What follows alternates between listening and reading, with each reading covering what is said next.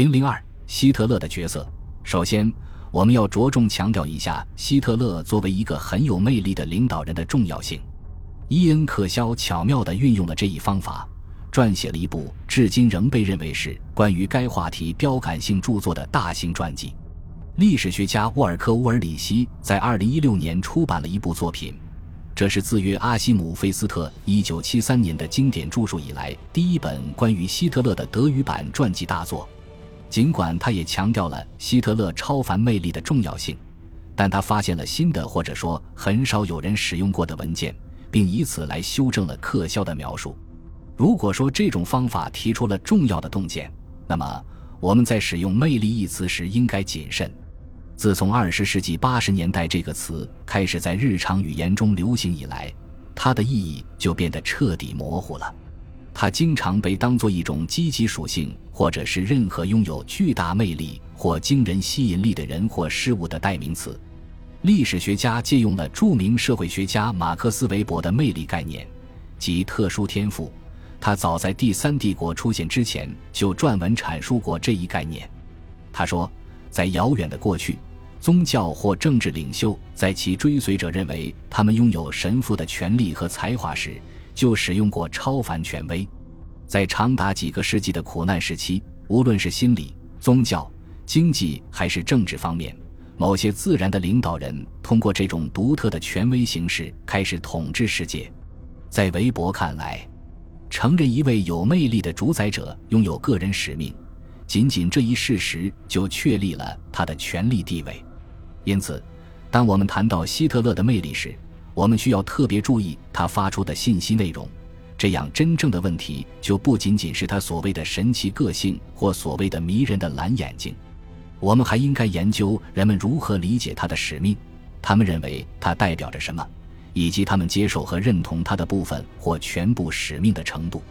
希特勒是什么时候发现自己拥有这个特殊天赋的呢？在他的青年时代和第一次世界大战期间，他没有表现出任何具有非凡能力的迹象，尤其是作为一个公众人物或政治人物的非凡能力。如果他说有什么不同的话，那就是他通常是一个腼腆的人，离群所居，没有与统治阶级建立任何恰当的联系。一九一三年，他离开维也纳前往慕尼黑，也许部分原因是为了躲避祖国的征兵。然而，在慕尼黑，他激动地赞美一九一四年八月战争的到来，为这一消息的宣布而情绪振奋，并迅速志愿为德国而战。在西线的拉锯战中。他赢得了当之无愧的荣誉，但显然他仍然没有什么领导才能，也不愿担任军官。然而，早在1915年，他就开始从心里对他亲眼所见的屠杀赋予了特殊的意义。通过一封他在二月写给慕尼黑熟人的信，就可以判断，那一年他开始思考这场斗争不祥的方面。在信中，他说道：“当他和他的同志们回到国内时。”他希望他们能看到一个更纯洁的国家，所有外来意志的东西都被清洗掉了。我们数十万人每天所付出的牺牲和痛苦将粉碎德国在国外的敌人，同时也将摧毁我们国内的国际主义。这将比获取任何领土利益都更有价值。然而，一九一八年十一月底回到慕尼黑后，他确信国内阵线背弃了军队，并发现这是一个因革命而四分五裂的城市。右翼反对运动在与邪恶的犹太布尔什维主义进行着激烈的斗争。如果说在十一月七日的慕尼黑革命中，一些革命领导人如科特艾斯纳和他在慕尼黑的一些战友真的是犹太人的话，那么事实上，横扫整个德国的革命都是社会对四年战争所付出的牺牲普遍感到不满的产物。希特勒最想做的就是继续留在军队里担任某种角色。他成功的做到了这一点，因为军官们挑选他去接受训练，让他对即将复员的军人就民族主义问题发表讲话。他的上级还指派他监视慕尼黑的政治团体，比如规模很小的德国工人党，这是该地区许多极端右翼和反犹主义政党之一。德国工人党给他留下了足够深刻的印象。以至于就在一九一九年九月，他参加了该组织一次会议的一周以后，他就加入了该组织，不久就成了该组织的明星，并在1920年帮助他转型为德国国家社会主义工人党及纳粹党。1920年3月31日，希特勒在德国已经待了六年半多的时间。这位三十岁男子，不管是否被赶出了军队，他都异常大胆地跃入了政治圈。他开始创造一种全新的社会、心理和政治身份，甚至一种新的人格。不久，他就能吸引两千名听众来听他的演讲，而且随着他声名远扬，还有更多的听众慕名而来。从一九一九年开始，他就被证实是反犹分子。根据我们所掌握的唯一可靠的书面证据，他私下里很快就向慕尼黑年轻的法学院学生海因里希·海姆表现出他在这一方面的激进倾向。传记作家沃尔克·乌尔里希最近发现。在写于一九二零年八月的一封信中，海姆引用希特勒的话说：“只要犹太人的恶劣影响继续存在，德国就无法康复。”当说到一个民族能否存在时，人们没能对被蒙蔽的民族同志们的生活划定最后的界限，更没能对敌对的、危险的异族部落的生活划定最后的界限。因此，希特勒预演了他的反犹太主义的救赎版本。该版本将民族的救赎与驱逐犹太人联系起来，尽管这其中的意味将继续发生变化。与此同时，随着战后失控的通货膨胀在一九二三年达到灾难性的程度，希特勒发出的讯息得到了越来越热烈的回应。至少在巴伐利亚州是这样。有一段时间，他成了名副其实的慕尼黑之王，以至于在当年十一月通货膨胀达到顶峰时。他试图发动一场政变，但该政变组织得非常糟糕。这次可耻的失败之后，他确信永远不要超前地走在人民的前面。这是他在《我的奋斗》中详尽阐述的一种政治观点。《我的奋斗》是他的自传，大部分在狱中完成。书中揭示了他的想法和计划。我们现在知道，这本书是在二十世纪二十年代中期问世的。当时竟然没有人读过它，这真是一个难解之谜。我们也知道，希特勒肯定是他的作者。目前尚不清楚这两卷一套的大部头作品，在为他赢得人们的支持方面扮演过什么角色。然而，我们应该认识到，他不需要转变所有追随者的信仰。他们中的许多人，比如纳粹高层领导人，在看到希特勒之前，已经持有与他类似的想法。也许最重要的是。他们和他一样，都有着拯救一个战败又分裂的德国的使命感。这一追求开启了某些党内关键人物的职业生涯。他们是海因里希·希姆莱、格雷戈尔、奥托·斯特拉瑟、恩斯特·罗姆、汉斯·弗兰克、鲁道夫·赫斯以及两名爱沙尼亚裔德国移民阿尔弗雷德·罗森堡和马克思·欧文·冯舍布纳里克特等。以德国未来的宣传部长约瑟夫·戈培尔为例。我们有他的大量日记，这些日记几乎记录了他的每一天，这为研究他个人的政治觉醒提供了线索。和其他人一样，戈培尔也经历了一战后幻想破灭和失去人生目标的心路历程。在这种心理影响和政治氛围双重作用下，早在听说希特勒之前，他就已经成为支持大德国、反国际、强烈反犹的人。在那个时代，这是司空见惯的事。他背离了左派唯物主义，然而他并非一定反对某种德国社会主义。虽然在战争结束时，戈培尔还算不上什么活动家，但就像这个国家的许多人一样，他渴望一个伟人的归来，也许是像铁腕宰相奥托·冯·俾斯麦，或者是身为战争英雄和未来总统的陆军元帅保罗·冯·辛登堡那样的人。一九二四年，他在自己的日记中吐露。德国曾一度渴望这个独一无二的人，就像夏天的大地渴望雨水一样。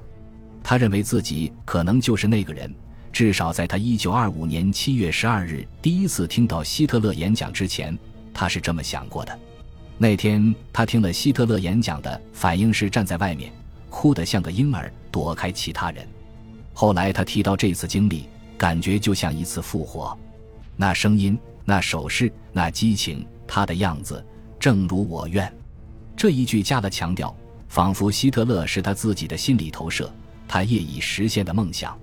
在我的奋斗第一册成书时，虽然戈培尔对作者有些半信半疑，但仍然发问道：“这个人是谁？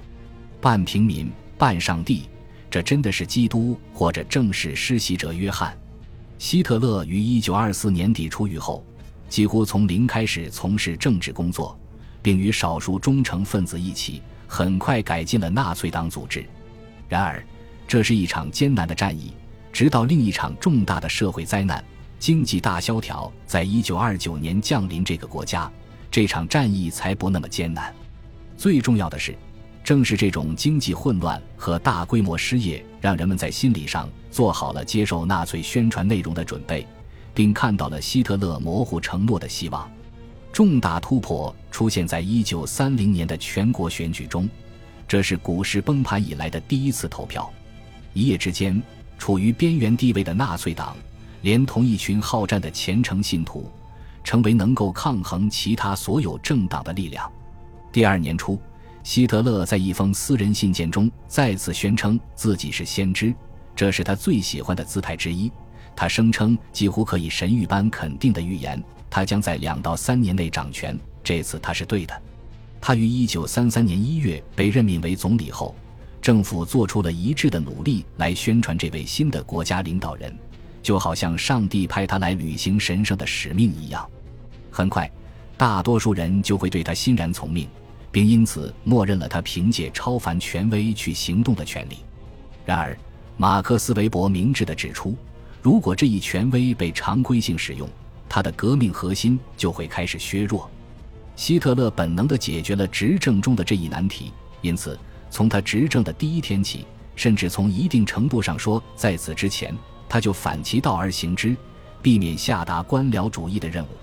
也许他只是懒惰，毫无疑问，他现在甚至认识到，召开内阁会议会削弱他的个人吸引力，使他不再像往常那样表现的大权神手，不再凌驾于政治之上。尽管希特勒自学成才，读书很贪婪。但他告诉他的至交，自己也喜欢通过与他们私下交流观点这种方式进行学习，比如交流关于如何去组织经济和社会活动的话题。然而，他已经倾向于他周围的人称呼他为元首，以表示他对人民运动的认同，并强调他的身份不同于其他政客。然而，即使在通往权力的道路上，国家社会主义者也无需营造他们赖以立身的情绪氛围。反魏玛共和国的强烈情绪已经存在，并伴随着人们对凡尔赛条约的非正义性深深质疑，还有反犹主义和反布尔什维克主义。一九三三年三月底，身为人母，同时也是布伦瑞克的一名充满热情的女性党员的伊丽莎白·赫本斯莱被希特勒迷住了，并为他最近选举投票中的胜利而欣喜若狂。他说：“直到那个时候。”共产主义者才烧了他们自己的红旗，并寻求加入他的运动。当然，这是不可能的。他写信给荷兰的已婚女儿：首先，他们必须在集中营里度过三年的测试期，社民党也得如此。希特勒在第三帝国时期继续发挥着巨大的影响，一直到他痛苦的人生终点。年轻的德国历史学家费利克斯·罗默总结了这个男人对盟军俘虏的德国战俘的吸引力。他在一本很有见地的书中研究过这些战俘，该书至今仍未有英译本。罗默的结论是，在这些人的眼中，元首是国家社会主义中所有积极的和吸引人的东西的化身。他们把所有消极的东西都归咎于他的那些直接随从，并指责其他当权者。或不失时机地为他们开脱，被囚禁的人公开表达了他们对于希特勒的忠诚，这种忠诚跨越了旧的宗教、阶级和政治界限，以至于到了这种程度，任何现在声称拒绝接受希特勒和纳粹主义的囚犯，往往属于较老的反对派团伙。人民共同体至少在心理意义上，依然存在于被俘的国防军心中。即使在一九四四年六月之后依然如此，当时战败是注定的，这一点本应该是显而易见的。恭喜你又听完三集，欢迎点赞、留言、关注主播，主页有更多精彩内容。